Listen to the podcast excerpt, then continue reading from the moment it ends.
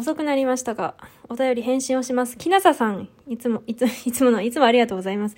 この間のライブ配信の時の話の続きを、ですね。ライブ配信お疲れ様でした。あ、お疲れ様でした。有名枕バク先生の陰陽師、かっこ小説も面白いですよ。短編集もありますと。ありがとうございます。そう。まあ、この間のライブ配信で、陰陽師、これ、この間も言ったけど、まあ、もう一回言っておくと、ニコニコ動画の陰陽師の話になって、そこから陰陽師の話になったと。小説の話になったと。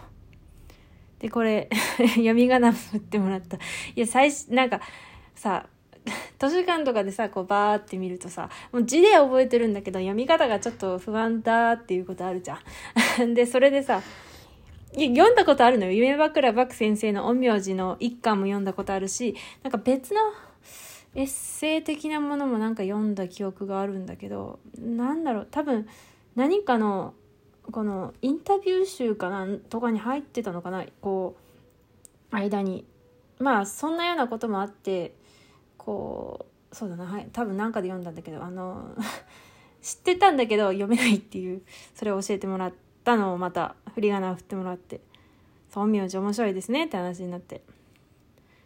そう、まあ、ライブ配信でも言ったんだけど、まあ、収録でってことでまた言うとさ、あの、陰陽師さ、うち、源氏物語っていう東山、名前が出てこん。東山、そう東山紀之さんが、その、なんだっけな、藤原道長をやって、で、桐壺の行為と、桐壺じゃないな。いや、桐壺かな？よし、ウィキペディアさんを頼ったけど、あ、光源氏を生田斗真さんがやって、藤壺の中宮だっけ？あ、切り壺の行為を牧陽子さん。ああ、そうだったっけ？で、葵の上を食べ、まあその辺はいいや。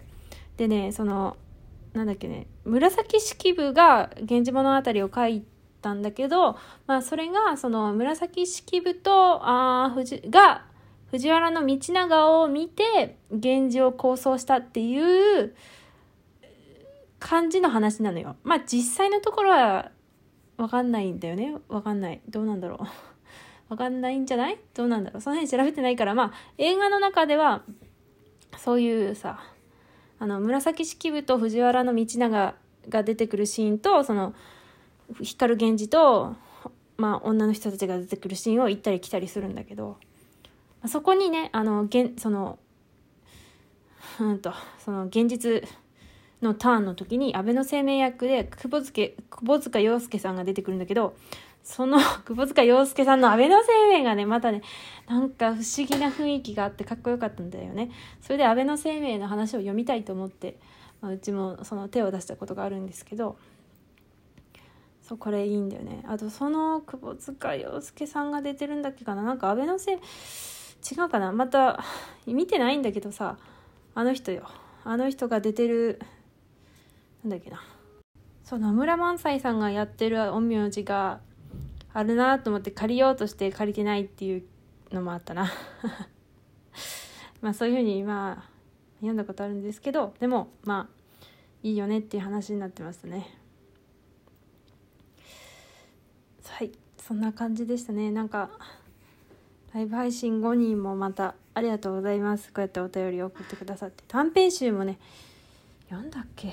読んで、どうなんだろうな。うーん。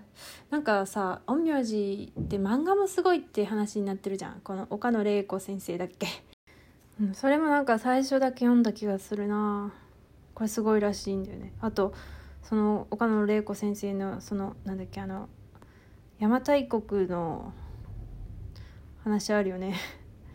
聖徳太子の話あったよね。あれ？ちょっと今作品リストを見てるんだけど出てこないな。うーん。すいません。作者違いをしておりました。山岸涼子先生による漫画「ひいずるところの天使」でした。申し訳ない。めちゃくちゃうろ覚えだな。